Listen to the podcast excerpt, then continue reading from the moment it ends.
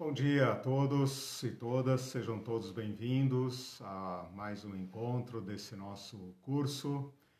Esperamos que vocês estejam bem nessa quarentena que já virou sessentena e noventena, né? Já estamos indo aí para mais de 90 dias, estamos preocupados com a situação.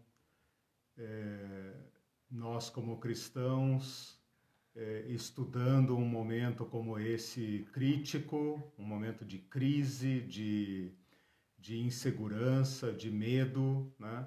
podemos colher a mesma esperança, podemos também recorrer né?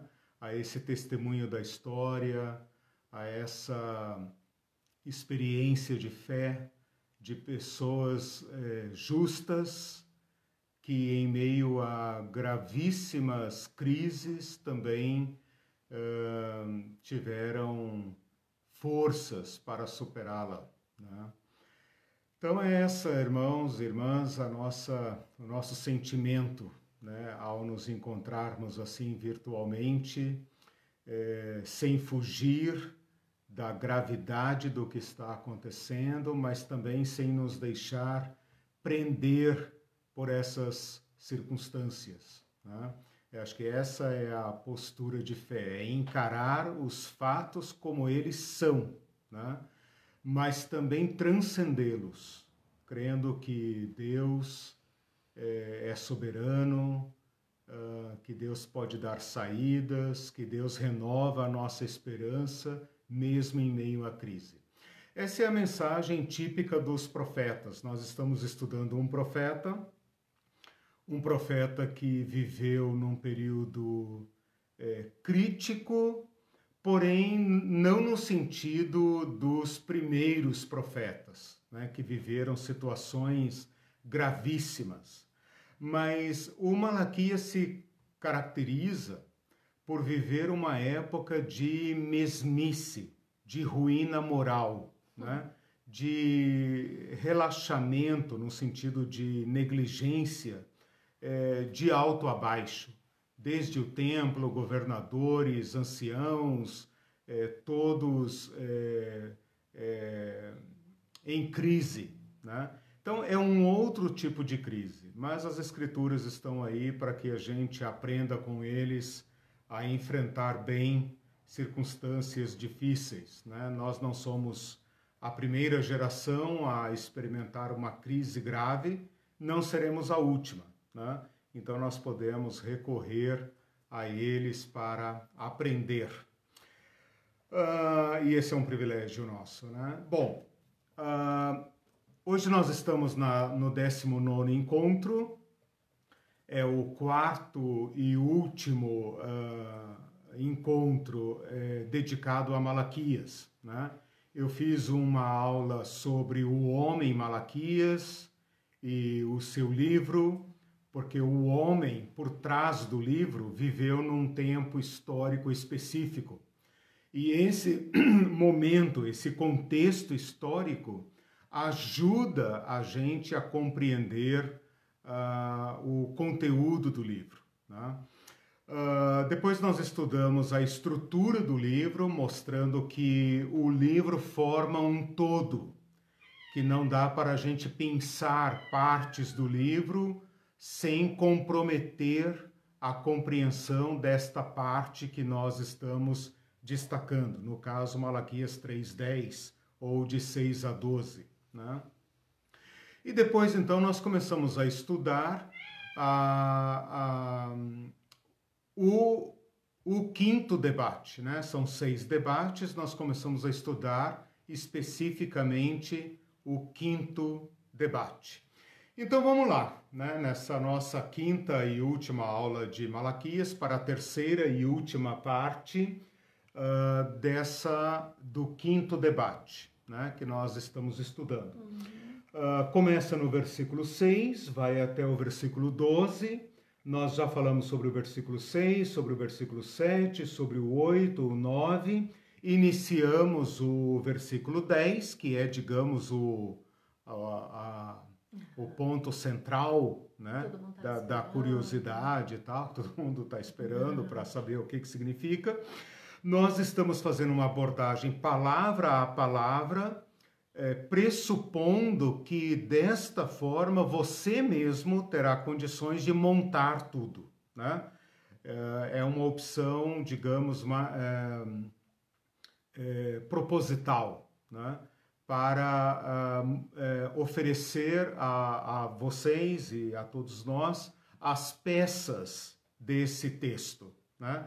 E depois você então saberá montar, saberá entender, porque esta é a abordagem, digamos, mais é, minuciosa que a gente poderia fazer.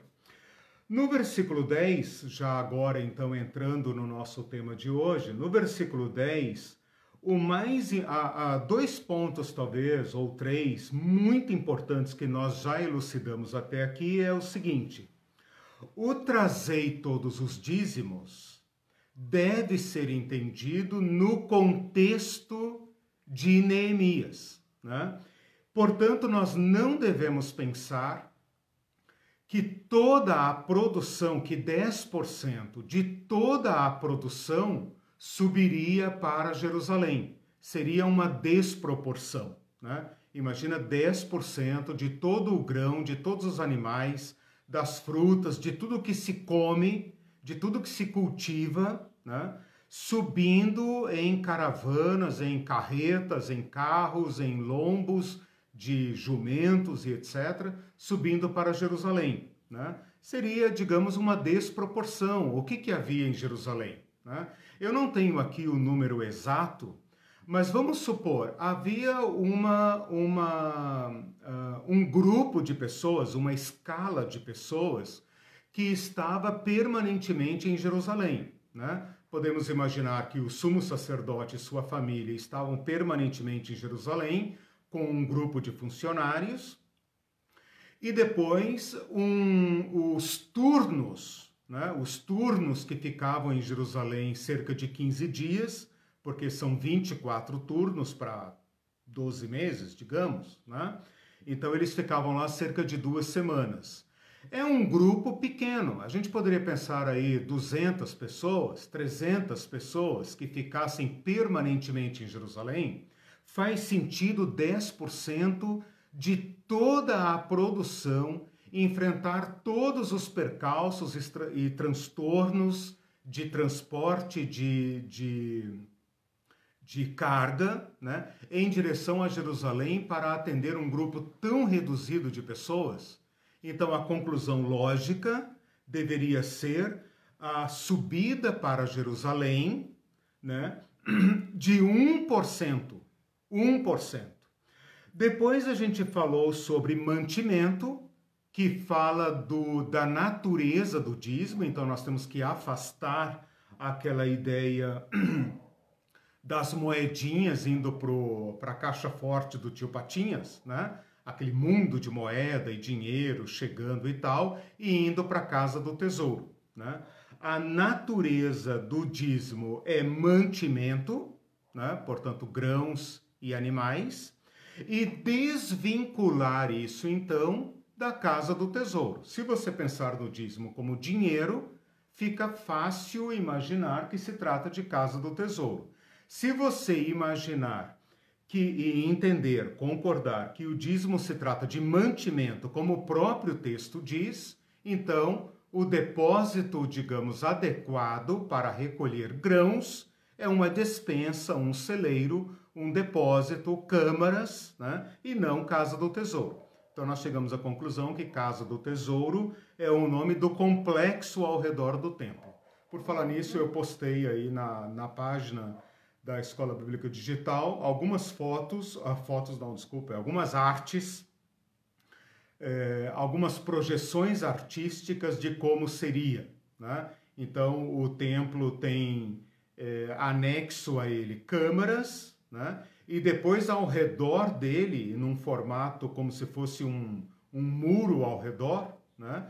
Uh, um amplo complexo de depósitos, de câmaras, de, de compartimentos para as diversas finalidades uh, do povo né, que assiste no, uh, no, no templo.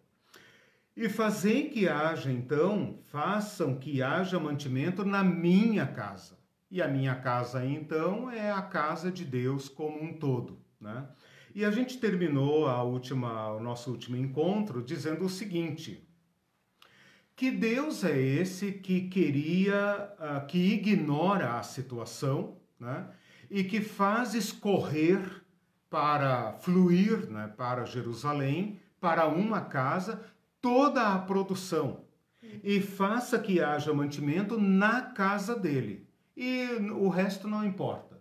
Desde que haja ritual e, e abundância extraordinária, desproporcional para esse grupinho de pessoas que está lá, esse Deus está satisfeito e então vai derramar bênção sem medida sobre o povo. Né? Decepção de é, Deus. Seria, seria injusto para com Deus. Né?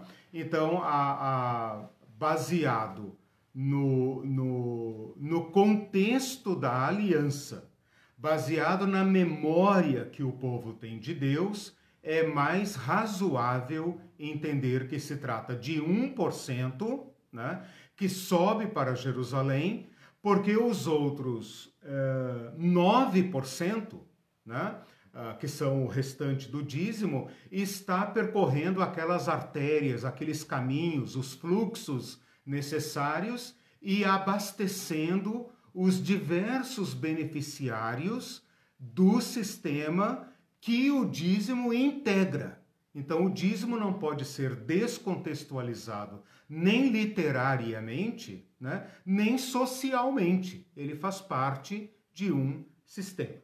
Bom, feita essa recapitulação, eu entro agora então na, na parte seguinte ali, que é o próximo problema que nós temos que enfrentar, que é esta expressão provai-me nisto. Uh, diz o Senhor dos Exércitos: se eu não vos abrir as janelas do céu e não derramar, janelas do céu, e não derramar sobre vocês bênção sem medida. O primeiro problema que nós temos que resolver aqui uh, é este do provai-me nisto. Veja, esta é a, a única ocorrência, o único lugar nas Escrituras em que Deus pede para que as pessoas façam prova dele. Nós temos que analisar por que esse texto excepcional está aqui e qual é o sentido dele. Uh, vejam o tamanho do problema. No versículo é, 15, um pouquinho mais à frente, eu estou no versículo 10, né? Desce um pouquinho no versículo 15, uh, ah, fala assim. Uh, deixa eu ver versículo 15. Ora, pois nós reputamos por felizes soberbos também os que cometem iniquidade prosperam. Exatamente. Final do versículo 15 fala assim: os que cometem impiedade prosperam. Sim, eles provam ao Senhor e escapam. Uhum. Então, aqui no versículo 15, que é, digamos, o contexto imediato do, do texto que nós estamos estudando, coloca o tentar a Deus como paralelo com cometer iniquidade. Nós reputamos por soberbo, por felizes, os soberbos. Também os que cometem impiedade uh, prosperam. Sim, eles provam a Deus e prosperam.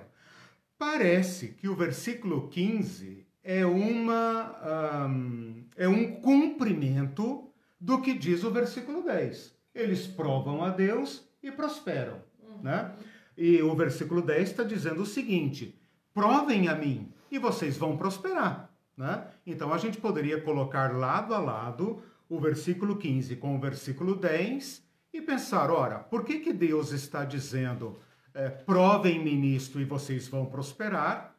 E dali a pouco, os justos, que nós já estudamos esse debate, né, superficialmente, estão reclamando. Aqueles que são de fato justos estão reclamando. Eles colocaram Deus à prova e escapam e prosperam. E Deus vai, tá, vai dizer para eles o seguinte: essas palavras de vocês me magoam, me entristecem, porque eu estou vendo quem é justo e quem não é justo. Então, a, a grosso modo, professora, grosso modo, a gente poderia pensar o seguinte: aqueles que provaram a Deus e prosperaram porque submeteram o Deus imutável à provação são ímpios e vão ser punidos por isso. E essa é a conclusão uh, uh, necessária né, que o texto me, me, me permite. Né? Mas como essa seria, digamos, uma conclusão é, é, insatisfatória, né? eu resolvi então analisar melhor com vocês o que, que Deus estaria dizendo aqui. É importante tá? dizer para quem chegou agora que tá uhum. você está fazendo uma análise, essa já é a terceira, terceira aula, aula de análise do texto. versículo é. de Malaquias 3.10. E quem não acessou... Tem que pegar as aulas anteriores. É, hoje é a vigésima? Hoje, hoje é a décima nona. Décima nona, então tem todo um... É, de Malaquias, é, de então, Malaquias nós começamos é na... Palavra, é, né? nós começamos na 15, né? 15, 16, 17, 18, 19. É, nós começamos na aula 15. Hoje é a quinta aula sobre, uh, sobre so, não, sobre esse diálogo. Esse diálogo. Esse diálogo, né? O que vai do 6 até o, o 12, tá? Bom, provai-me nisto. Então vamos lá.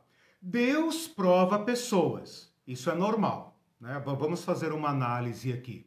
Uh, eu peguei aqui esse verbo em outros textos das Escrituras, mas acho que aqui a gente não tem problema. Deus coloca as pessoas à prova Deus prova o povo, Deus prova o coração, Deus sonda, né? Deus examina. Eu acho que aí ninguém aqui tem muito problema. Por exemplo, ah, em 1 Crônicas, primeiro livro de Crônicas, fala assim, 29 e 17, é Davi falando, ah, Bem sei, meu Deus, que tu provas os corações e que da sinceridade te agradas. Ou seja, Deus prova o coração para verificar se ele é sincero. Deus prova para procurar sinceridade. Salmos fala isso diversas vezes, né? Por exemplo, Salmo 7. Pois sondas a mente e o coração, ó justo Deus. Salmos 11. O Senhor põe à prova ao justo e ao ímpio. Por quê? para, para expor o coração do justo, expor o coração do ímpio. No Salmo 139, o salmo famoso, termina assim: Mas, ó Senhor dos exércitos, ah, desculpa, ah, sonda-me, ó Deus, e conhece o meu coração, prova-me e conhece os meus pensamentos. Esse mesmo verbo pode ser traduzido como tentar, porque o verbo tentar ele não é, é, é necessariamente negativo. Eu posso dizer assim: eu fui tentado pelo inimigo, eu fui tentado por uma mulher, por exemplo, fui tentado por uma oferta de dinheiro, mas eu posso dizer também: ah, eu vou tentar. Né? Eu não sei, mas eu vou tentar. Eu vou tentar andar de moto, eu vou tentar mergulhar, eu vou tentar fazer. Né? Então, o verbo tentar, ele não é necessariamente negativo. Ele tem também essa acepção positiva, no sentido de eu vou provar. Ah, eu não conheço esse alimento, mas eu vou provar. Eu vou tentar, eu vou experimentar. Então, esses dois sentidos estão presentes aí na palavra. Por exemplo, em Zacarias, o profeta fala assim: passei, uh, farei passar a terceira parte pelo fogo, e a purificarei como se purifica a prata, provarei como se prova o ouro, tá? Então, isso daí, isso daqui é ponto pacífico. Pessoas provam pessoas. Pessoas submetem pessoas à aprovação. Por exemplo, José provou seus irmãos no Egito, submeteu seus irmãos à prova. Né? Vocês então vão ter que provar o que vocês estão dizendo. Pessoas provam a Deus. Eu disse que não existe um texto como esse no Antigo Testamento. Nunca Deus disse: venham e me provem. Pelo contrário, Deus ah, ah, reclama, Deus reclama que as pessoas o colocaram à prova. E isso você pode encontrar diversas vezes quando o povo de Israel no deserto provou a Deus, né? Vossos pais me colocaram à prova diversas vezes. Vossos pais me, me tentaram no deserto. Né? E Deus reclama é, é, é, duramente desta, desta ousadia do povo. O povo colocou Deus à prova, como quem diz: vocês vão me testar? Vocês vão me colocar à prova? Né? Agora, tem um outro sentido, tem um outro verbo em hebraico que permite falar da provação no sentido de uh, saborear. Né? Por exemplo, vou citar apenas um exemplo, o, versículo, o Salmo 34, versículo 8, diz o seguinte: Provai e vede que o Senhor é bom. Provai e vede que o Senhor é bom. Nesse caso, se trata de outro verbo em hebraico. Então, em português, a palavra é provar, ok? A palavra é provar. A gente fala, provai-me nisto, diz o Senhor. E o Salmo 34 fala, provem a Deus, façam prova dele. Só que em hebraico são palavras distintas, ok? A palavra de Malaquias é normalmente uma palavra negativa, tá? É outro verbo, é o verbo barran, a palavra negativa. E o verbo de Salmo 34:8 é o verbo ta'an, que significa provar pão, provar, experimentar. Quando fala que o maná tinha sabor de mel, né? Como diz a música aí, minha vingança tem sabor de mel, né? É, inspirado lá no, no Maná, é outro verbo em hebraico. Então, até aqui nós estamos com um problema. Por quê? O verbo de, de uh, Malaquias 3,10 ocorre em contextos absolutamente negativos, né? quando se trata de pessoas provando a Deus. Deus pode provar o ser humano. O ser humano pode provar o ser humano, mas o homem não pode provar a Deus. Deu para entender? Deu. Deus pode provar o ser humano. Tem diversos exemplos na Bíblia. O humano, uma pessoa, pode provar outra pessoa. Vamos ver se ele está falando a verdade. Hum. Né? Vamos experimentá-lo. O professor prova o aluno, submete o aluno à prova, né? Uhum. para uh, ferrar ele, para dar zero, para reprovar. Não, para ver o conteúdo dele, coloca o conhecimento dele sobre teste, sobre experiência. Né? Uh, então, agora. Que o... tá. Peraí, deixa eu só concluir. Uh, pessoas podem provar a Deus em todos os lugares em que esse verbo aparece, o sentido é negativo e altamente reprovável. Quando as pessoas provam a Deus, o verbo é outro. O verbo é no sentido de saborear, experimentar. Então a Bíblia diz: Deus é fiel. Eu provei. Eu provei. Eu, eu tenho experiência da fidelidade de Deus, do amor de Deus. Eu não apenas ouvi falar do amor de Deus, eu conheço por experiência. Ok. É, então você ah, acabou já respondendo, hum. a Marlene, a Casinha está aqui, disse: uhum. Eu tenho problema, Deus conhece o coração, então por que provar? Para que nós o conheçamos. Mas aqui ela perguntou Para que nós o conheçamos. por que provar uhum. é, que Deus está provando o ser humano. Não entendi. Acho que aqui ela quer dizer que Deus está provando o ser humano. Sim, sim. Porque se Deus já sabe tudo, uhum. por que, que ele nos submete à prova? Uhum. Para que nós nos conheçamos. Ah, para que, que, nós nos conheçamos. Porque ele conhece, mas às vezes a gente não a conhece gente, o próprio coração. A gente é que tem ilusões a nosso respeito. a gente se, se, se a gente, nós todos pecadores, somos pessoas seduzidas pela mentira do Éden. Sereis como Deus. Todos nós carregamos uma ideia falsa a nosso respeito. Deus sabe quem nós somos, mas nós não sabemos. Então Deus nos submete à prova para que nós nos conheçamos. E nos conhecendo, sejamos então é, é, restaurados à imagem de Deus em nós. Né? Então, essa seria a questão. Mas veja, com respeito a, a Deus provando o homem, nós não temos problemas. Temos problemas, mas são, são de outra ordem, né? Uhum. Como essas que a Marlene colocou. Ah, porque Deus prova e tal, né? Uhum. Mas esse é um outro assunto.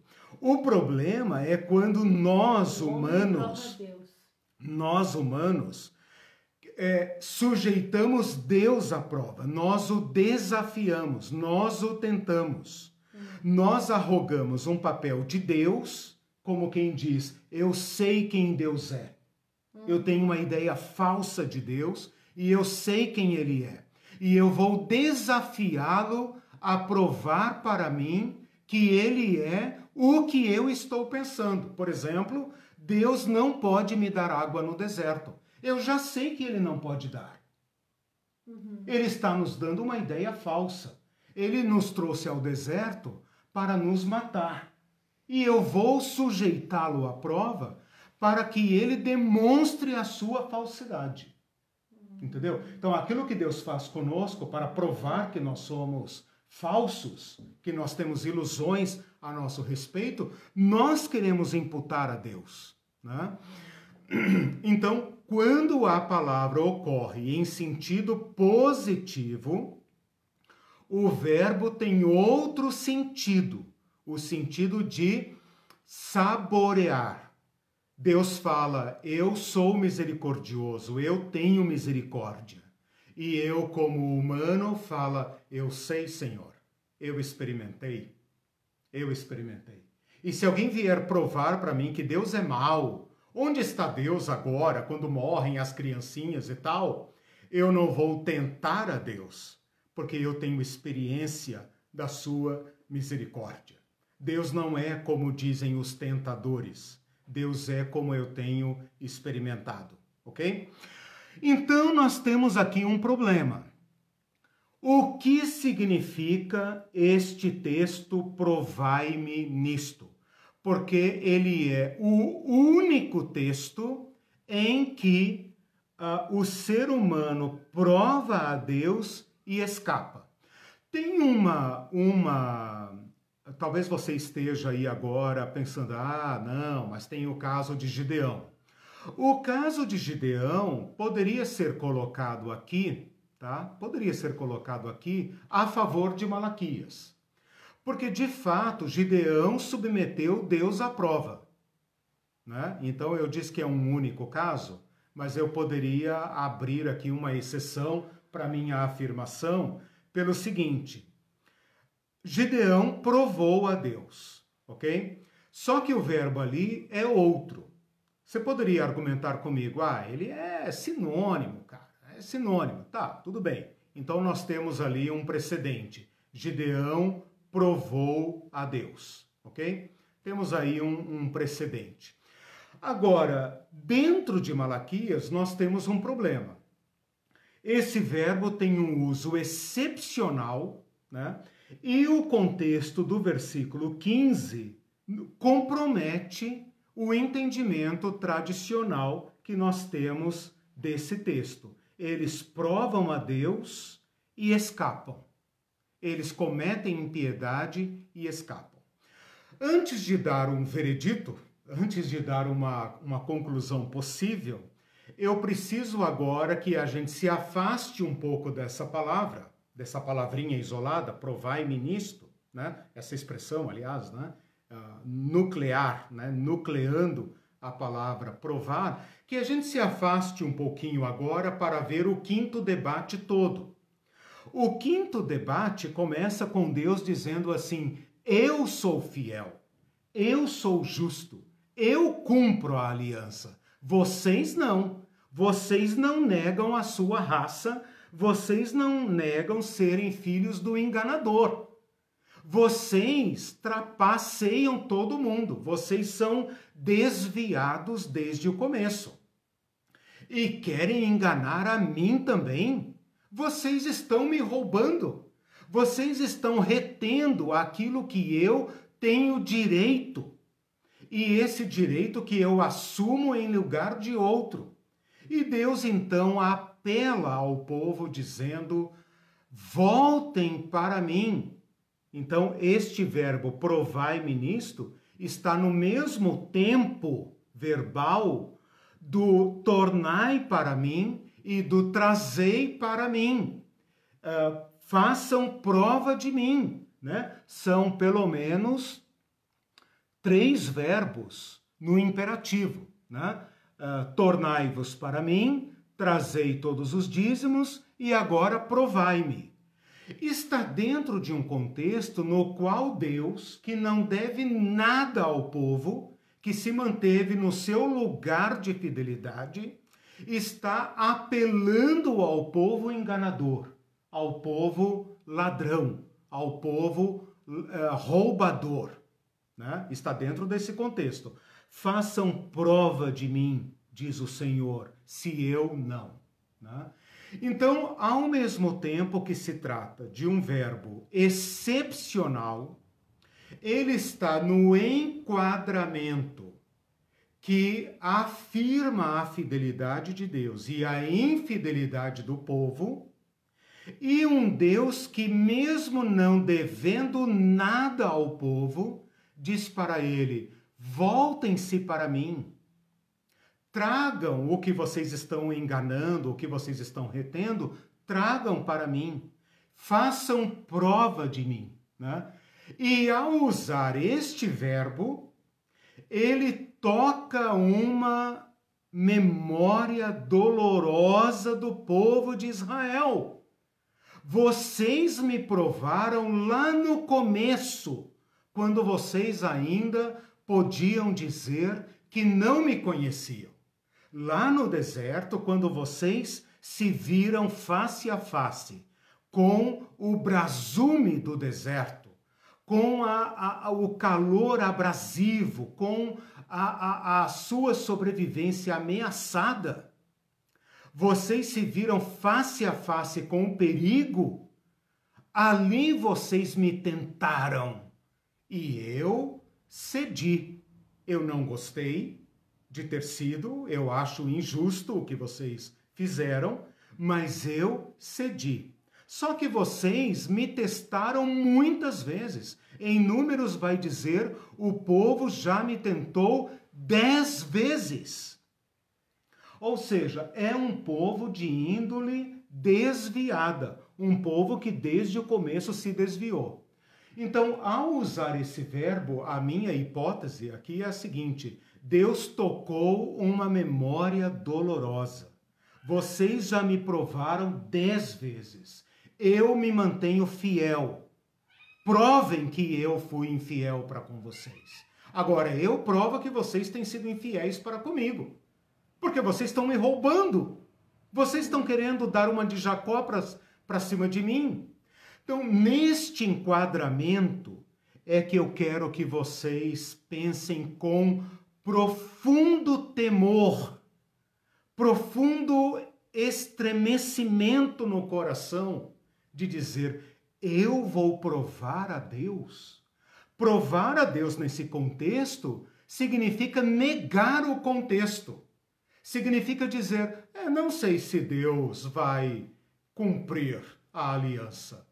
Né? Será que se nós voltarmos, será que se nós capricharmos, nos nossos rituais? Será que eu encher um pouco mais a medida de Deus, porque as câmeras lá do templo estão uh, assim meia boca, estoque razoável? Será? Imagina o povo aqui se reunindo com esta palavra de Malaquias e dizendo: ah, que lhes parece?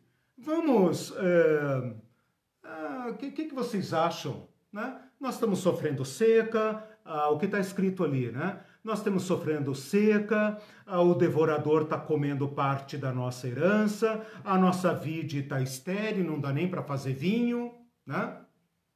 E o profeta está dizendo ali que nós estamos roubando. É, a gente está, né? A gente não está sendo assim, mas. É. Vocês imaginam isso? Vocês imaginam que o povo faria esta prova de Deus? Então eu, eu vou propor aqui ah, ah, talvez duas ou três é, possibilidades. Né? Uma que seria um sarcasmo de Deus, e isso não é improvável, é provável, né? um sarcasmo de Deus, quem diz assim: Eu sou fiel, vocês não são. Querem me provar de novo? Atrevam-se. Venham me provar de novo. Né? Atrevam-se, seus ladrões. Vocês, se vierem trazer todos os dízimos à casa do Senhor, nada mais estão fazendo do que cumprir a sua parte. Eu cumpro a minha, vocês não cumprem a, a sua. Né? Então atrevam-se a me provar. Bom, aqui nós teríamos um problema, porque o contexto sequente, sequencial, né, seguinte, não concorda com esse sarcasmo. Né? Ele vai falar de abrir as janelas dos céus, né, do céu, que também é uma memória eh, de julgamento, porque invoca o dilúvio, né? É o único lugar nas escrituras em que esta expressão ocorre. Abrirei as janelas dos céus. Então, para bom entendedor, né, meia palavra basta. Esta palavra não existe nas escrituras a não ser naquele contexto do dilúvio. Se Deus abrir as janelas dos céus, é para inundar, né? Aqueles que estão dizendo: "Não, não haverá chuva". Não, não haverá chuva. Não haverá chuva. Então Deus abre as janelas dos céus. Bom, é questionável se a gente poderia ir nessa direção, né? Uma outra, uma outra possibilidade seria assim: façam prova de mim. É, eu espero que não façam. Eu espero que vocês acatem a denúncia que eu estou fazendo, que vocês estão falando, em que haveremos de tornar? Em que te roubamos? E agora eles poderiam dizer, ah, vamos provar, vamos provar. Né? Seria uma sequência da atitude hostil e rebelde. Então Deus está dizendo: uh, façam prova de mim, tirem a prova disso que eu estou falando, mas verdadeiramente eu espero que não façam. Eu espero que vocês digam o seguinte: nós vamos provar a Deus, Ele é justo, Ele é fiel. De fato, nós, ó Senhor, temos te roubado. E ao trazermos o dízimo à casa do Senhor, já estamos confessando o nosso pecado, de modo que não haveria necessidade nenhuma de fazer prova de Deus. Porque o simples uh, trazer o dízimo seria uma confissão de culpa, seria uma confissão de que Deus é fiel, nós não temos sido fiel. Então, o simples, uh, a, a simples atenção, a simples obediência a primeira parte do versículo caducaria ou tornaria desnecessária o restante. Porque Deus disse no começo que ele é fiel. Ora, se vocês forem fiéis, eu sou fiel. Eu continuo sendo, eu não tenho que fazer nenhuma outra coisa, a não ser cumprir os termos da aliança. Né? Então, esse texto estaria apontando para a aliança. Se vocês forem fiéis, vocês terão o que Deuteronômio 28 promete. Hum. Se vocês não forem fiéis, como não estão sendo, vocês terão aí a sequidão, o devorador, a esterilidade, a pobreza e todo mundo vai acabar passando fome. Uhum. Né? Essa seria a segunda opção. É, a terceira opção, que é cabível aqui também, e talvez aqui suscite me menos problemas, mas dá uma, uma um vislumbre de Deus é, pesado, pesado de glória. Digamos, é onde Deus é, diz assim: Eu vou aproveitar esta sacanagem de vocês, eu vou aproveitar esta, esta, esta desonestidade de vocês para permitir que vocês me conheçam ainda uh, mais, ainda melhor.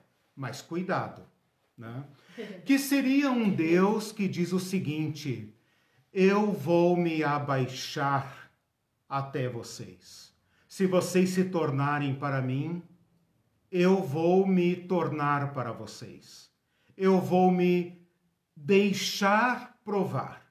Então, algo que Deus nunca fez, algo que Deus nunca havia feito, exceto no caso de Gideão, exceto no caso de Gideão, que era um homem justo, não era um homem torto, era um homem justo, um homem que queria provar a Deus para fazer a vontade de Deus.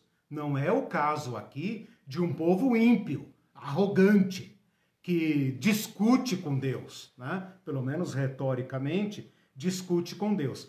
Então Deus aqui está fazendo um movimento, ele está fazendo uma, uma, uma ação, ele está levantando a cortina, para deixar o povo conhecer um pouco mais da sua fidelidade, fazendo algo excepcional, que nunca antes na história desse país havia sido registrada nas Escrituras, que é a seguinte: eu me deixarei provar. É como se Deus estivesse dizendo: Eu sou fiel. Lembra lá do início do versículo 6? Eu sou Iavé eu não mudo. Vocês estão sofrendo fome, mas não são consumidos. Mas eu vou descer ao nível de vocês e eu vou fazer algo novo. Eu vou fazer algo novo para de novo provar a vocês a minha fidelidade. Eu já tenho provado a minha fidelidade por milênios, mesmo que seu pai fosse um safado, ladrão. Eu já tenho provado todas as vezes. É por isso que vocês estão aí. É por isso que vocês estão aí. Eu vos amo, disse o capítulo 1, versículo 1, versículo 2. Eu vos amo. Onde está Edom agora? Vocês não são consumidos porque eu sou fiel. Mas se vocês se converterem a mim de novo, de novo, e cumprirem aquilo que já deveriam estar cumprindo há séculos, eu me deixarei provar.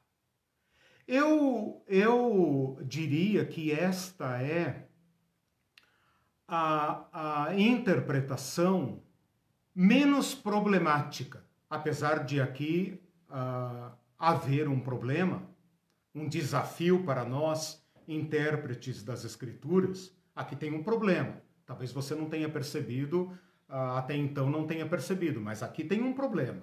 Né? E o problema é este. Por que Deus diz ao povo, neste contexto, neste contexto, venham e me provem? Se isso nunca ocorreu nas Escrituras, exceto no caso de Gideão, embora lá seja outro verbo. Né? Uh, o problema, então, requer uma solução. Eu ofereci três. Uhum, Você conseguiu anotar consegui. aí? Três opções. A gente vai provar as opções. Esse é um teste que eu uso, ele é meu, né? Sou eu que uso, nunca vi ninguém defender esse teste. Mas eu tenho usado esse teste, essa prova, essa tentação, para brincar um pouco com a palavra, que é o seguinte: a solução que resolver mais satisfatoriamente os problemas enfrentados, os problemas que o texto é, suscita, né, e causar uh, o menor número de problemas é a melhor solução. Então, nós temos aqui um problema uh, eu não tenho uma solução perfeita para ele. Eu não tenho uma solução perfeita para esse problema. Né? Eu confesso para vocês que esse texto me dá arrepios, ele faz tremer meu coração. Né? Mas eu ofereci três uh, opções, três hipóteses, né? E eu vou testar qual a melhor hipótese, uh, uh, verificando qual delas me, melhor se encaixa, uhum. resolve os problemas né? e suscita poucos problemas. Uhum. Esta terceira opção de um Deus humilde, de um Deus que está disposto a abaixar-se, de um Deus que está disposto a descer ao nível do povo para buscar o povo, atende ao contexto, atende ao caráter de um Deus que está dizendo: Eu vos amo, voltem para mim, tornem para mim. Atende esse quesito, embora suscite ainda alguns problemas. Né? E esses problemas do texto é que me fazem estremecer.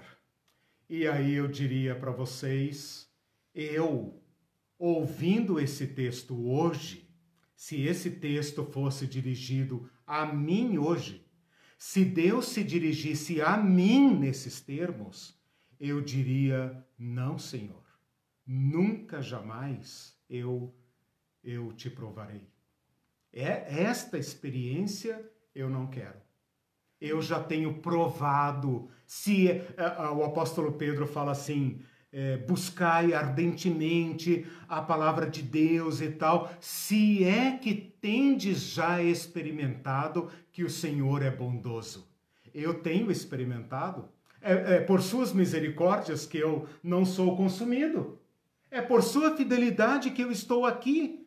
Se o Senhor fosse mau, eu não estaria aqui sequer para prová-lo né?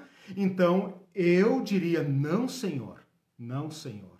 Eu me arrependo no pó e na cinza, como disse Jó. Né? Longe de mim provar o Senhor. Quem sou eu para provar o Senhor?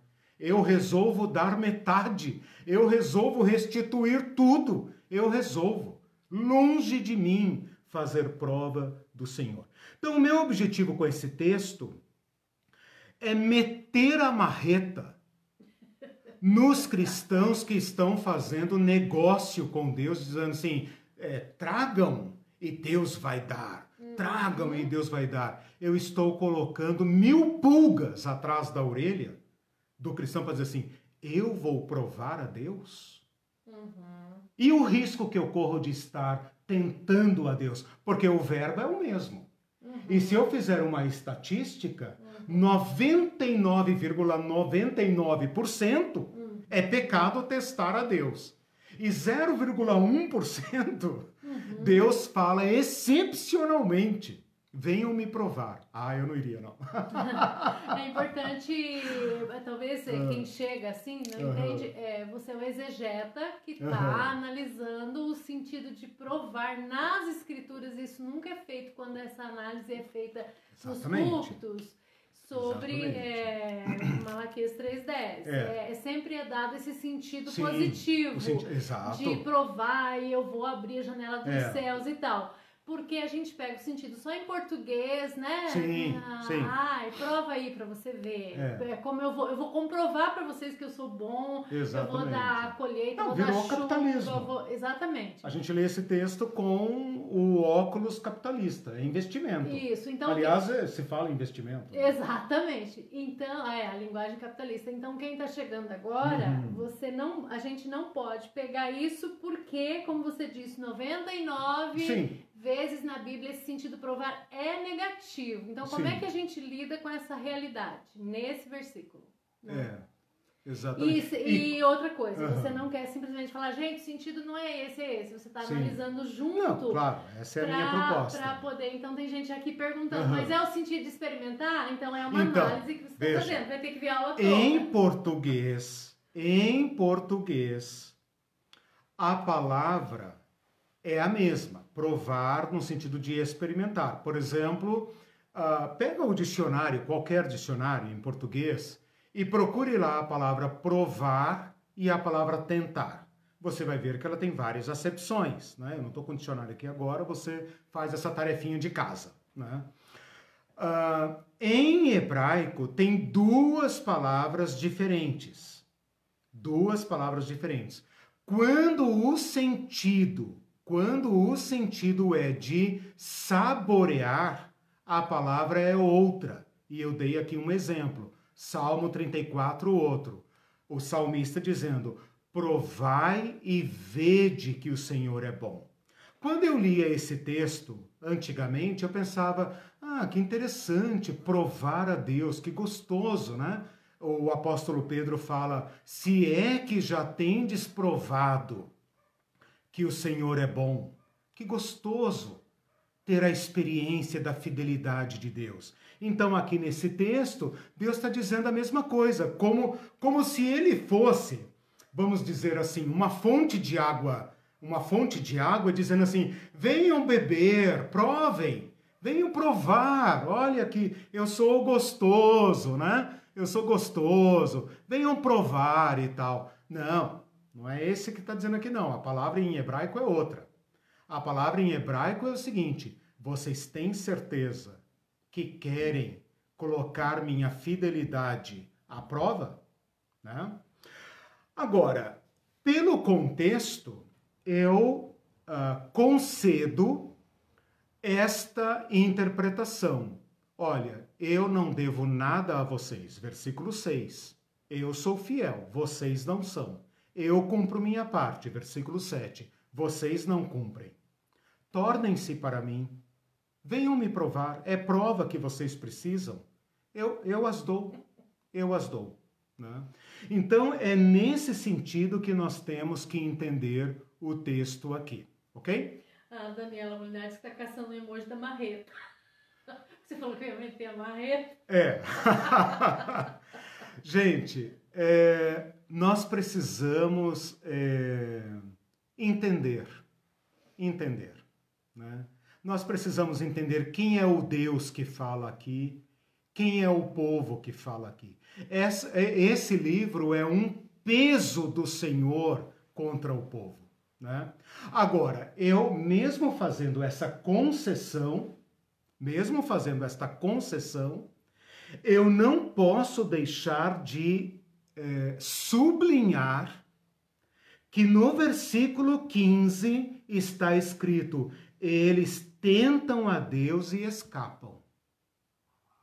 Então, é como eu disse, mesmo que seja uma concessão de Deus, eu, se estivesse na audiência que recebeu este peso, lembra que eu falei na primeira aula de Malaquias?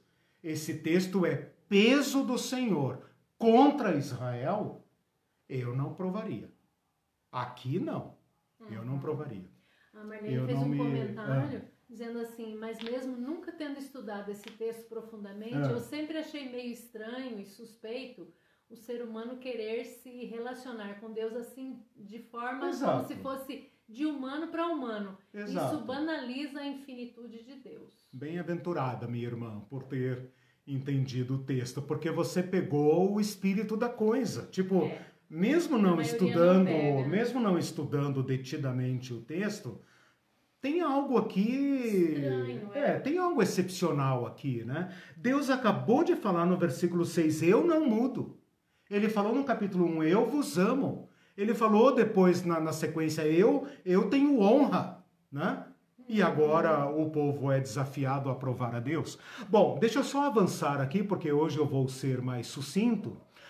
A expressão abrir as janelas dos céus também é perigosa, porque ela só ocorre em um único lugar das Escrituras, nesse sentido.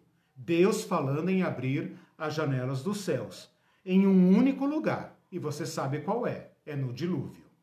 Então veja, para um povo que está sofrendo de sequidão, sequidão da terra, colheitas pobres, estão recebendo praga, o devorador.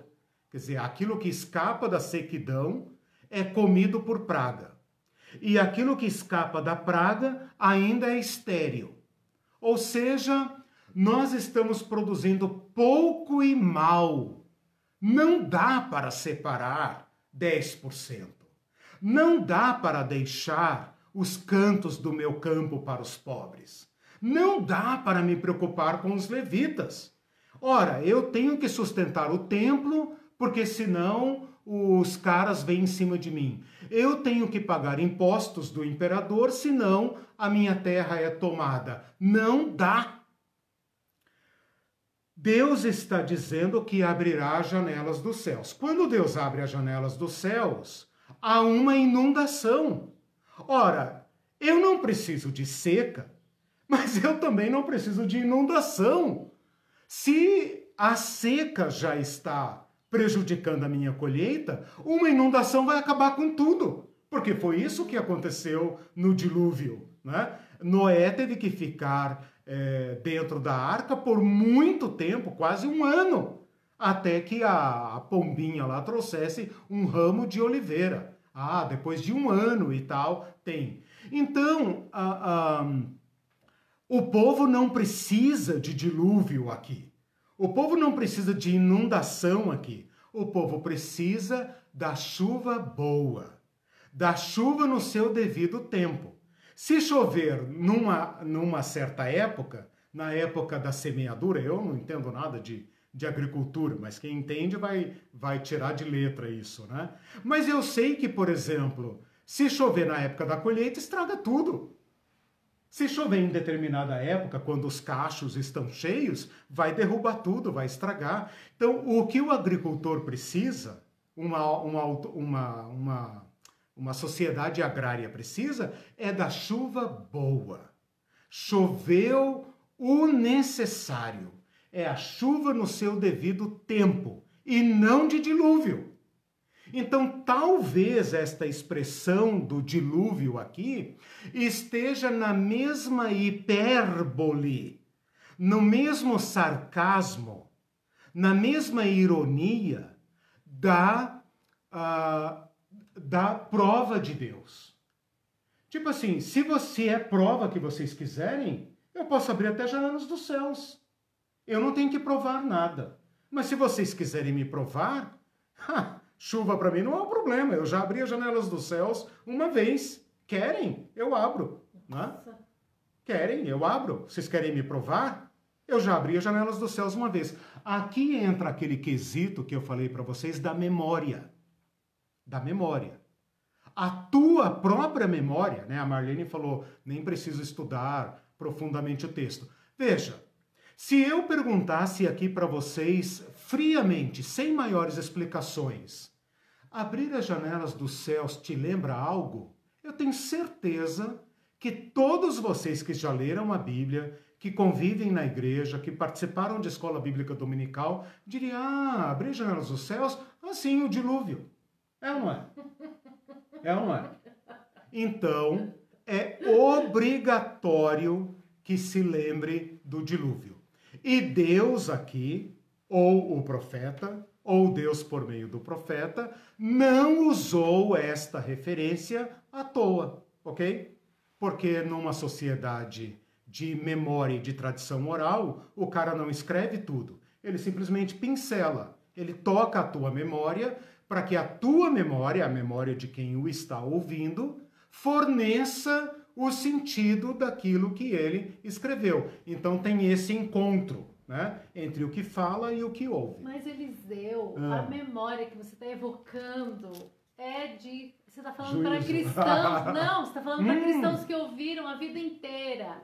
O contrário, o sentido contrário. Janela oh, dos céus de bênção. Oh, meus irmãos. Ninguém tava, falou em dilúvio no, no púlpito sobre isso, que, que esse termo tinha a ver com isso. Então você está lidando com memória do povo que está te ouvindo, que só ouviu que era bênção. Então, cuidado. Por falar em prova, por falar em prova, eu vou, eu vou propor uma prova aqui, uma prova. Sou professor, né? Prova é a minha linguagem, né? Vou, vou submeter uma prova aqui. Eu desafio qualquer pessoa, qualquer pessoa, desde Adão até hoje, para ser, ser exagerado. Eu desafio qualquer pessoa a interpretar esse texto de outra forma. Eu desafio qualquer pessoa que tenha dado qualquer coisa para Deus em formato de dízimo a, a quem Deus tem aberto as janelas dos céus. E não vale espiritualizar. Não vale espiritualizar, porque aqui o texto se refere a uma sociedade agrária. O dízimo deles é grão e animal. E a bênção vem em forma de chuva, de combate de pragas e de uh, uh, uh, combate à esterilidade. Então. Mas não pode contextualizar a, as bênçãos hoje? Não pode, não pode espiritualizar. É desonesto você começar um texto no literal e depois espiritualizar. Então, irmãos, o fato é que esta promessa, esta promessa aqui nunca jamais se cumpriu. Ninguém botou Deus à prova e Deus não abriu as janelas dos céus para ninguém, porque o povo entendeu. O povo entendeu que eles eram culpados de infidelidade.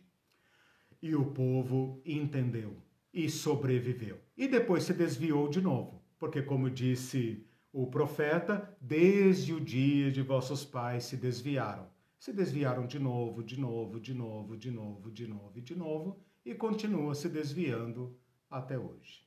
Né?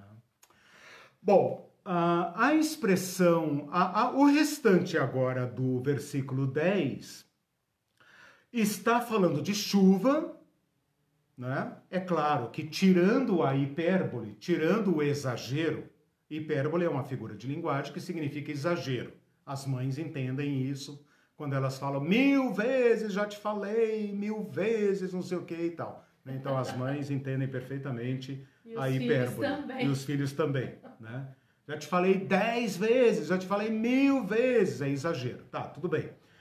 Uh, mas enfim, enfim, o que Deus está dizendo aqui é derramar sobre vocês bênção. Bênção em forma de chuva, né? A própria, a, o próprio verbo utilizado derramar uh, exige, exige que o objeto seja água. O que se derrama é água. Ferrari né? não. Ferrari não, casa na praia não, derramar. Piscina não. É, não, piscina tem água, né? Fazer, é. Não, não tem. Numa, no contexto desse povo, o dízimo é grão e animais. E Deus está dizendo: vocês não dão o dízimo porque estão pobres eu estou dizendo, deem o dízimo, e eu respondo com as minhas promessas, porque eu sou fiel. Né? Então, tirando aqui a força da expressão do exagero, a bênção prometida, e você pode pesquisar isso em diversos é, lugares e tal, né? a bênção em forma de chuva. Um povo agrário, um povo que está experimentando seca, um povo que está experimentando é, colheitas pobres, todo esse cenário que a gente está acostumado a ver, por exemplo, no Nordeste, em diversos lugares, a seca, a, aqueles, aquelas plantas mirradas. Né? A sequidão é um problema gravíssimo da humanidade. Sempre foi e continua sendo, apesar de todas as tecnologias. Deus está dizendo: derramarei sobre vocês bênçãos sem medida. De novo, esse sem medida faz referência às janelas dos céus, né? Porque está dizendo o seguinte: é, chuva sem medida. É chuva que vocês querem? É provar que vocês querem? Eu posso dar sem medida, Nossa, ok? Uma outra forma de interpretar aqui bênção sem medida é relacionar a medida da bênção com a medida do dízimo. Vocês estão me roubando. Vocês estão contando para menos. Vocês não estão enchendo os depósitos da minha casa. Mas se vocês contarem com justiça, se vocês forem generosos na observância do dízimo, se vocês contarem para mais, encham os depósitos do órfão e da viúva. Tipo, olha, eu colhi pouco, mas eu ainda tenho minha terrinha, e eles que não têm nada. E o levita que tem que tirar um mês do seu, do seu tempo para ir para o templo. E o levita que tem que se ocupar de outras tarefas de Deus. Olha, eu não colhi muito, mas eu ainda colhi. E eu vou separar generosamente ao Senhor e aos pobres do Senhor. Eu vou partir. Eu vou exagerar na medida. Eu vou fazer que haja mantimento na casa de Deus. Porque Deus é generoso. E Deus aqui está prometendo aquilo que você me trouxer em medida, eu vou responder sem medida.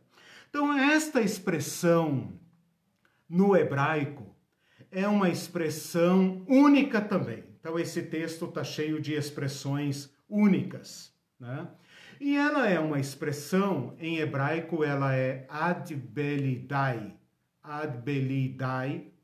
Ela só ocorre aqui, sem medida. Em nenhum outro lugar Deus prometeu sem medida. Mas para um povo que descrê da sua promessa, ele está dizendo: aquilo que você me trouxer por medida. Deixem de roubar tragam pelo menos a medida da lei, e eu responderei acima da lei. Aqui está a generosidade. Se vocês forem minimamente generosos, se vocês cumprirem apenas a parte do estatuto, eu me tornarei para vocês acima da lei, porque eu não sou um Deus que quer ritualismo, que quer medidas. Esta expressão no hebraico significa dizer até a sua boca a, a, a não poder mais dizer. Ela é literalmente ela significa o seguinte: até não suficiente. Eu não sei se aqui tem algum trocadilho, algum sarcasmo de Deus. Eu, eu não consegui descobrir mas a expressão significa algo como até não haver espaço suficiente, até não haver mais necessidade. Eu vou encher, encher, encher como a, a, a, a botija da viúva pobre, como a panela de farinha, como o azeite daquela viúva, que deu seu último pão para o profeta faminto. Veja, uma viúva que deveria ser beneficiária do dízimo, dá o seu dízimo para um estrangeiro, para um, um, um, um, um homem pobre, reparte o seu pão. E Deus fala, portanto, essa é a palavra do Senhor: não faltará, não faltará. Então, ao invés de ler esse texto com sarcasmo no coração, tipo, ah, vamos provar a Deus, ou ao invés de ler esse texto com olhos capitalistas, no sentido de investimento, que é o que a igreja faz hoje, né? qualquer ladrão, qualquer safado dá um 10% para a igreja, se ele tiver a garantia de que Deus vai multiplicar suas casas, seus bens e sua acumulação. O que Deus está dizendo aqui é o seguinte: se vocês suprirem a necessidade da minha casa, eu suprirei todas as suas necessidades. Não é inundação que eu vou dar. Aquilo que vocês me trouxerem por medida, eu responderei sem medida. Aquilo que vocês atenderem na minha casa, abasteçam os depósitos da minha casa porque até chegar na minha casa, todos os depósitos do povo já terão sido atendidos. E eu ainda vou encher muito mais. Se vocês encherem o depósito da minha casa não haverá lugar para vocês recolherem o grão que eu vou fazer sua terra produzir. Então, o que tem nesse texto é uma desproporção em generosidade, não em capitalismo. E agora eu vou dar a, a, a, a, a interpretação anticapitalista.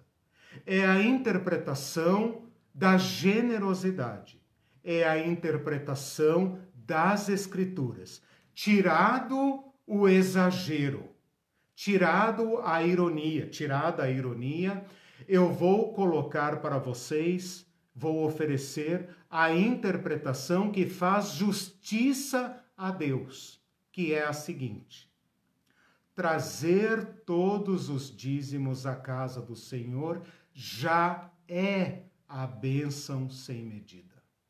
Este é o ponto. Trazer todos os dízimos à casa do Senhor já é a abundância do povo todo.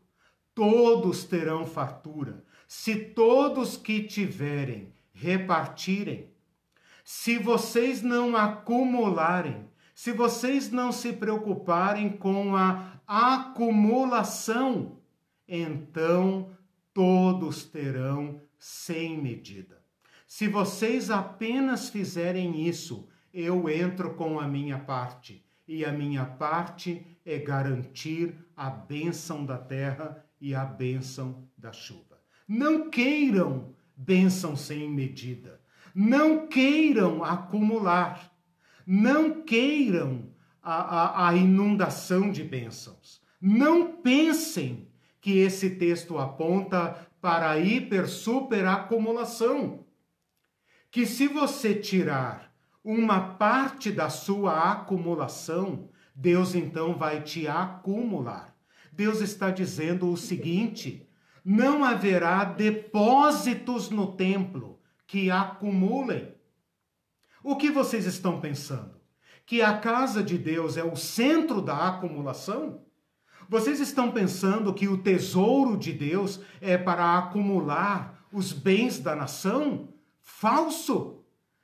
A casa de Deus é o fim desta cadeia de proteção e de segurança e de partilha. Então, se a partilha chegar até aqueles que não produzem nada, que vivem da generosidade, todas as dispensas estarão abastecidas. O templo vai ter que repartir. Vai sobrar para os levitas levarem para casa. E as esposas dos levitas, sim, as esposas dos levitas a, a receberão daquilo que é enviado para Jerusalém. As famílias do Nordeste, né, que ficam lá passando fome enquanto o seu empregado vem aqui para as fazendas do Sul, vai sobrar tanto que eles vão levar de volta para casa. Então a bênção sem medida não é um investimento capitalista. A bênção sem medida é: se todos repartirem, não faltará para ninguém. Este é o princípio do maná. É o princípio do maná. O princípio da partilha está lá no deserto. É lá que o povo foi testado. E o povo colocou Deus à prova querendo acumular. Acumular água, porque Deus não vai prover água para amanhã acumular maná, porque Deus não vai prover maná para amanhã. Amanhã ele não vai dar. Esta foi a tentação. Então vocês vão tentar Deus de novo agora? Ele pode inundar sua terra, mas se vocês repartirem, a partilha já é a bênção sem medida. Desculpa decepcionar, desculpa estragar os investimentos do dos safados que usam a igreja para enriquecer.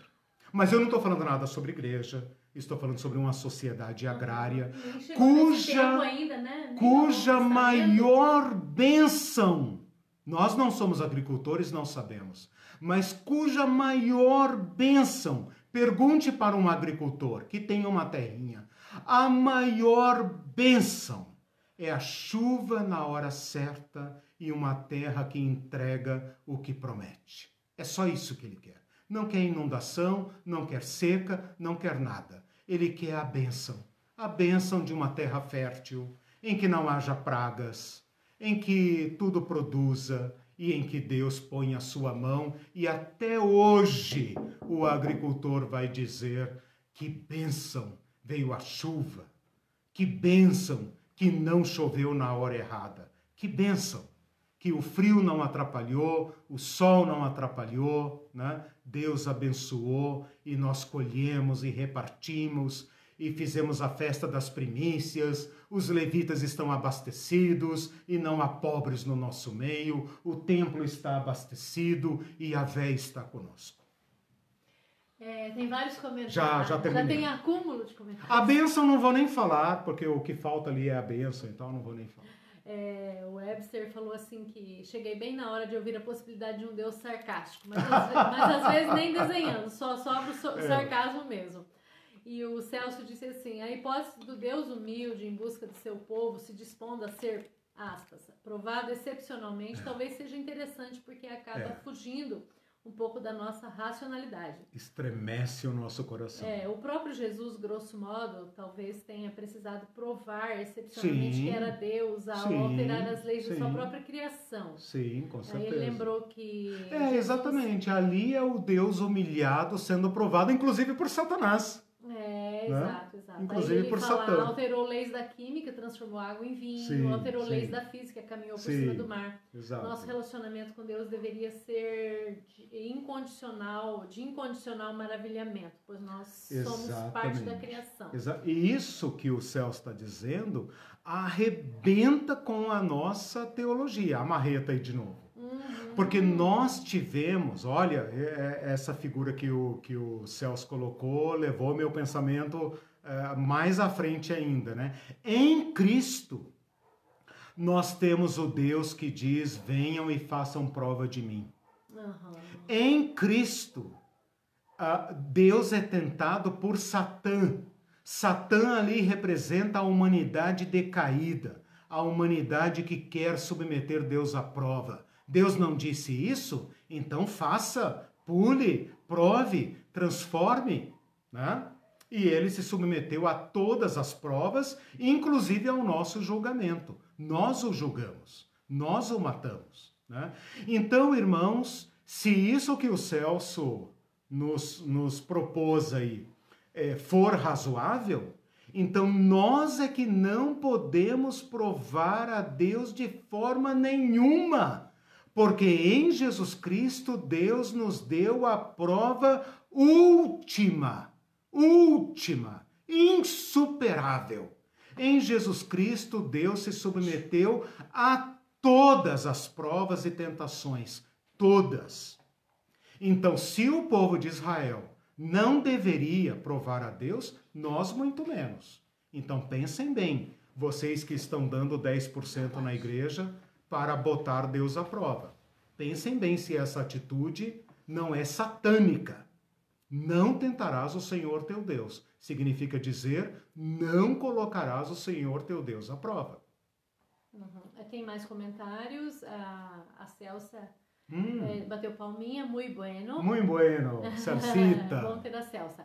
A Liliane falou: esse é meu professor, sempre lançando desafios. Ah, e o Celso novamente disse: no contexto dos debates presentes em Malaquias, a hum. água era o ouro líquido das regiões áridas. Sim. Era como se fosse o ouro negro, o petróleo nos sim, dias de hoje. Perfeito. Transpor a dádiva sagrada da água para a sacralização de bens materiais, carros, isso, casas, isso. como fruto da medida do dízimo, é dizer: não conheço a Deus e não sei o que é o Evangelho. Exato, não tem nada a ver com acumulação a água aqui é a garantia da vida. Exatamente. Perfeito. E a Marlene concordou com ele. Perfeito. É... Uh... Edgar Antônio hum. Rodrigues diz para encher os depósitos da casa de Deus, se na verdade ele não precisa de nada. Exato. É que ele não assistiu é. às outras aulas. É, é Edgar, Deus assume o lugar 19, da, do, do beneficiário. 18 aulas que fala sobre isso. Uhum. Então aqui é bom lembrar Sim. que é 1% que estava Sim. sendo trazido. É. Os outros 9 era para ser distribuído para os levitas é e os pobres, né? E, e, mesmo assim, acho que na aula 17 eu falo que Deus assume o lugar do beneficiário. Né? Exatamente. Né? Deus assume o lugar do desprovido. Veja. Não é para Deus ainda, mesmo, né? olha só, ainda não entrou na história o dízimo para enriquecimento. O dízimo aqui, talvez no período ali da monarquia, Gente, bom, ali não se fala muito em dízimo, né? Aí teria que ver as aulas anteriores. Mas quando a gente fala aqui do período pós-exílico, nós ainda estamos falando de sacerdotes pobres e levitas pobres. É, não é, não, não, não vou nem falar o de hoje. Não, mas a pessoa que tá não, sim. vai relacionar. É, mas assim, antes de chegar no de hoje, porque o de hoje é o prolongamento de outro sistema. Uhum. Qual sistema? O sistema do Novo Testamento. No Novo Testamento, nós temos uma figura, uma figura que dá para a gente julgar os pastores ricos de hoje, os milionários da fé, que é o seguinte: o sacerdote rico. Uhum. O sacerdote das elite. O sacerdote do Novo Testamento uhum. é o príncipe de Judá. Ele só não é o supremo mandatário porque os romanos mandam no pedaço. Mas abaixo dos romanos, o cabeça da nação é o sacerdote. E eles exigem o dízimo, mesmo sendo ricos, ok? Então, os pastores milionários, as igrejas ricas, as igrejas sofisticadas, elas se parecem mais com Anás e Caifás do que com o Eliasibe, o Josué, os, os profetas aqui do, do período pós-exílico. O período pós-exílico, você tem que ler é, Neemias 10, 12 e 13, aonde uh, se fala que se o produtor cortasse o suprimento da casa do Senhor, o sacerdote passava fome e tinha que abandonar o templo. Né? Então, para garantir o templo, para garantir que o levita pudesse não plantar, porque o agricultor não pode sair da sua terra. O agricultor é o sedentário clássico da humanidade. A humanidade assentou em terra, fixou vilas e cidades quando aprendeu a dominar a agricultura. Para o cara se deslocar para Jerusalém, não pode ter campo. E quem vai cuidar do seu campo quando ele está em Jerusalém? Né? Então, o, o dízimo aqui significa o suprimento da necessidade vital, é viver. O que Deus está dizendo aqui é o seguinte: se vocês sustentarem os meus pobres, eu sustento vocês. Né? Leia Ageu, rapidinho. Leia Ageu, você vai entender perfeitamente qual é a situação aqui. É, tem mais comentários? É... é, o, o, Celso disse uhum. assim: ah, não, acho que ele, acho que ele apagou seu comentário.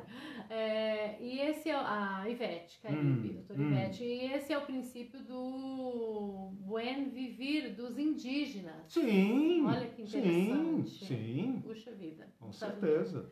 E aí a, a partilha, a... a... partilha. Olha, doutora Ivete, é, é, sinceramente, nós somos tão capitalistas. É claro, nós, nós, nós fomos formados dentro desse nosso sistema perverso, né, excludente, cruel, assassino, genocida. Né? Uh, o capitalismo está nu na praça agora, né? nessa época da pandemia. Que, sinceramente, nós somos tão é, é, incrustados dentro desse sistema, é tão difícil desafiar esse, esta ordem das coisas, que nós, eu, digo por mim, eu tenho dificuldade, assim, o coração da gente parece que reluta em pensar na partilha como método para a abundância. quer parecer para nós que a partilha leva ao empobrecimento.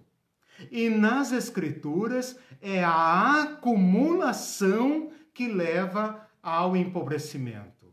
Cara, isso dá um choque na nossa cabeça. Né? É, é, é, é, estou até gaguejando. É, impensável, é impensável tirar do nosso cúmulo e pensar que isso vai gerar abundância.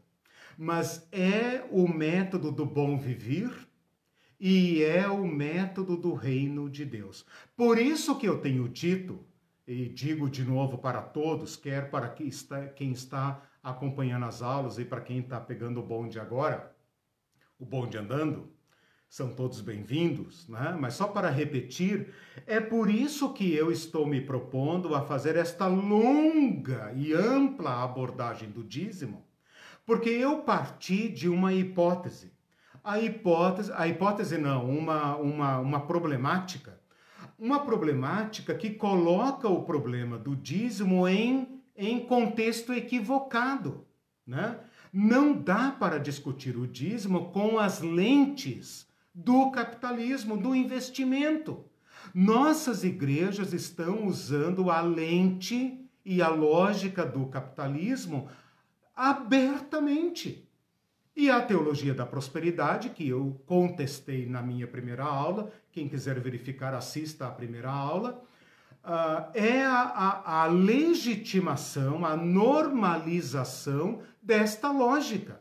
Então, a teologia da prosperidade é, é, é a culminância de um casamento entre teologia e capitalismo. Né? Quer dizer, nós estamos tão longe de nos converter a esta lógica da partilha, que é a que rege o Antigo Testamento e o reino de Deus, que nós convertemos a teologia a nosso capitalismo. Né? E estamos é, desesperados agora, eu digo nós, os crentes de um modo geral, os pastores milionários, né? E os outros que querem ficar milionários, né? Porque o pastor pobre quer ficar rico. Ele pensa, pô, mas que raio que a minha igreja está praticando aqui, que faz campanha, etc, etc, etc, e os céus não se abrem, né? As igrejas continuam pobres, mas que raio, né? Quer dizer, os, tem pastores campeões que já são ricos e tem os pobres que querem ficar ricos. Por isso que eles querem que suas igrejas cresçam. Né? Nós estamos tão longe de compreender isso que, ao invés de nos convertermos à generosidade, nós convertemos a teologia ao capitalismo. Né? E aí estamos perdidos. Né? E a pandemia está levando esse sistema ao colapso. Então eu queria dizer o seguinte: aproveitem a pandemia, aproveitemos todos essa noventena para nos convertermos à generosidade. Eu tenho falado para Irene que se nós ultrapassarmos, se nós vencermos isto com a mesma lógica, com a mesma relação com os nossos bens, ai de nós, ai de nós. Né? Nós temos que sair desta pandemia convertidos a uma nova lógica de tratar dinheiro e bens.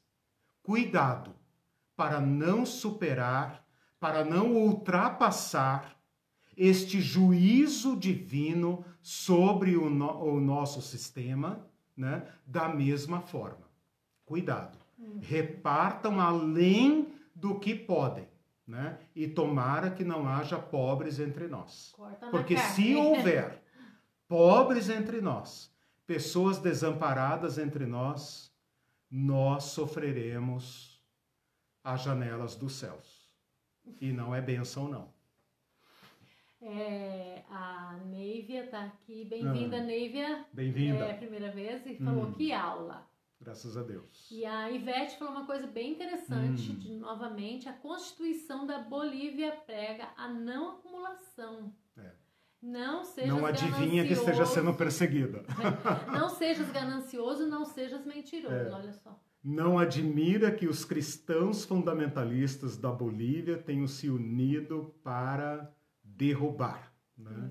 Porque nós estamos tão desviados, né? vocês sempre se desviaram. Né? Nós, é, nós emprestamos a esse sistema a, a sacralidade do Evangelho. Né? E isto é gravíssimo, gravíssimo todos nós temos que fazer um esforço grande para nos convertermos à generosidade. O Thales Ronan hum. ah, Madeiro, bem-vindo, ah. Disse até hoje uma chuvinha no mês certo é sinal de que a semente deve ser lançada. Exatamente. Porque eles ficam com medo até de plantar. Claro, senão... claro. Eu, eu queria que alguém do, do nosso meio que entenda de agricultura, né, nos uhum. ajude com isso, porque eu sou do asfalto, eu não entendo muito bem disso, né? Entendo assim, à distância, né? Mas até hoje, até hoje, né, o agricultor tirando toda a tecnologia, a questão de máquina, de agrotóxico, etc, etc, a relação do agricultor com a natureza, com a terra, ainda é uma questão de se Deus abençoar, que chover na hora certa. Né? Ainda não existe tecnologia nem para produzir chuva, nem para trazer chuva certa, nem para combater pragas, não existe. Né? E nós estamos numa luta hercúlea né, contra isso. Agora, nós somos uma sociedade industrial, pós-industrial, tecnológica, alta tecnologia, que achamos que não dependemos da terra. Né? Esse texto nos coloca cara a cara com a nossa vulnerabilidade alimentar. Né? Se as pragas retornarem, se a produção de alimentos for ameaçada, toda a nossa Babel vai para o ralo. Uhum. Né? Nós dependemos da bênção de Deus da mesma forma. Né? E nós estamos produzindo alimento de uma forma criminosa. E isso o coronavírus também está nos, tá nos ensinando. Né? O Antônio Coelho está conosco, ele é Opa, da... Do... Hermano Antônio Coelho del Uruguai. Uruguai. Bem-vindo. Bem-vindo. E ele está dando bom dia. Legal. E o, o Celso tem mais um comentário Sim. que ele diz assim: no contexto atual, os sacerdotes pós-modernos da igreja são formados em seminários dos templos ultracapitalistas ah, da classe média estadunidense. Sim. Eles voltam Sim. ao Brasil com linguagem empolada, com duvidosa Sim. mansidão, mas não entregam a verdadeira consciência teológica Sim. do Evangelho. É. E sempre nos perguntamos: dias melhores virão? Exato, exatamente. E se a, a máquina de produzir pastores é tão capitalista que se você não se adequar, se você não confessar esse credo capitalista, é provável que nem se forme se se formar não tem emprego. Né? Então, os tempos são muito difíceis. Bom, o versículo 11 e 12 é apenas um desdobramento da bênção, né? Por vossa causa repreenderei o devorador. Devorador no tempo da agricultura é óbvio que se trata da praga, né? O gafanhoto, etc., que continua sendo um problema. O problema aí do coronavírus é, é, encobriu né, um gravíssimo problema que está acontecendo na Ásia de uh, pragas, nuvens de pragas intensas atacando e ameaçando a subsistência, né? Para que não vos, uh, para que não vos consuma o fruto da terra. Então está clara a linguagem, linguagem da agricultura. Né? Vossa vide no campo não será estéril. Eu não sei exatamente por que ele fala do fruto da terra e fala da uva em, uh, em separado. Por que, que ele não falou do trigo, do pão e etc?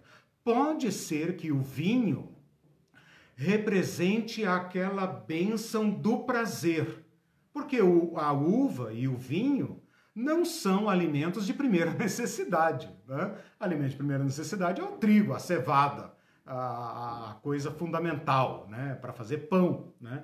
Pode ser que ele esteja falando da vide em separado, dizendo o seguinte: eu posso dar a vocês delícias, né? Porque uma terra só produz vinho se os elementos, os alimentos de primeira necessidade estiverem supridos. E por fim, no versículo 12, ele fala o seguinte: todas as nações vos chamarão felizes. E felizes aqui significa boa agricultura, né? Porque vocês serão uma terra deleitosa.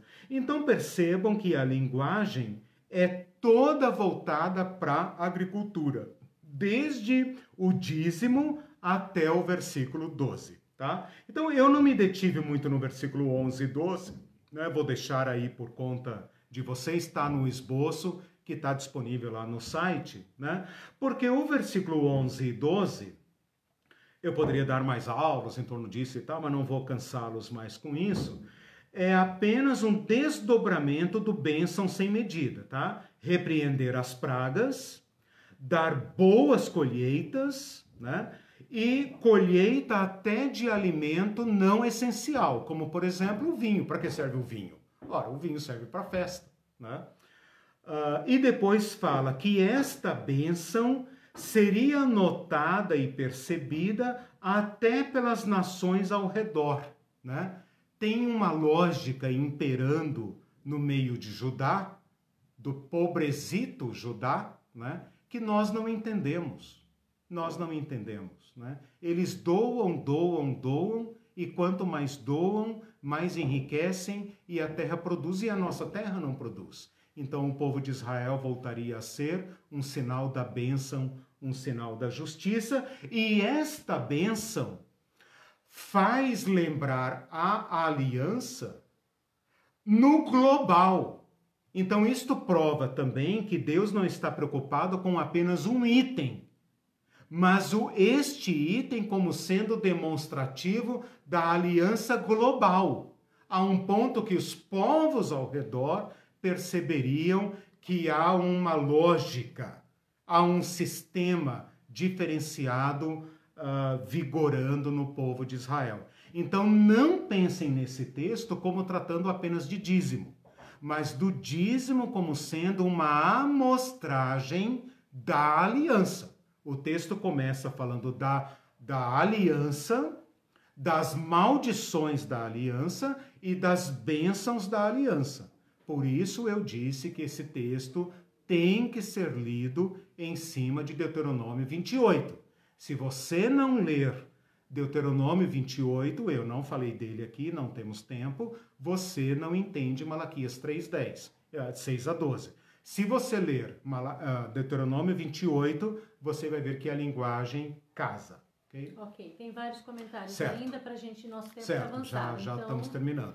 A Eunice Lara, que acho que é tua aluna, disse muito Bem-vinda, professora Eunice e disse: aproveita a oportunidade para parabenizá-lo pelo seu aniversário e agradecer ah, obrigado. a Deus pelo privilégio de ser sua aluna. Ah, obrigado. Minha oração é que você resplandeça como o fulgor do firmamento, Amém. que possa ensinar justiça a muitos. Eu recebo. E tudo. você possa refugir como as estrelas sempre e eternamente.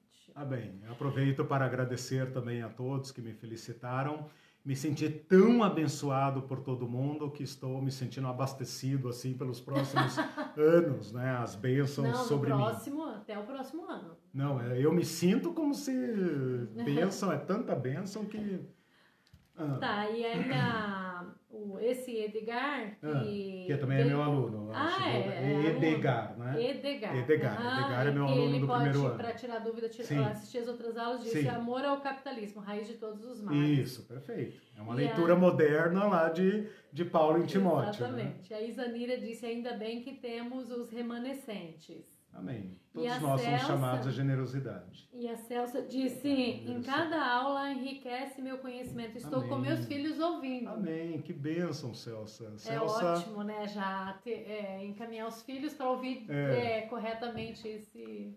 esse Celsa, ensino. você é um exemplo de generosidade para nós outros.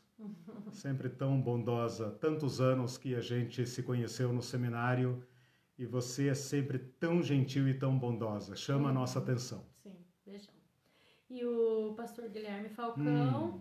disse: não é em vão que os cultos da maioria das igrejas atuais são sem uhum. empatia, misericórdia, uhum. sem compaixão, uhum. mas sim de esforço com sentimento de culpa uhum. se não der o dízimo. Uhum. Aliás, a, a esforço para causar uhum. sentimento de culpa sim, se não der, né? sim. né? Aliás, o sentimento de culpa é o que segura muitos membros.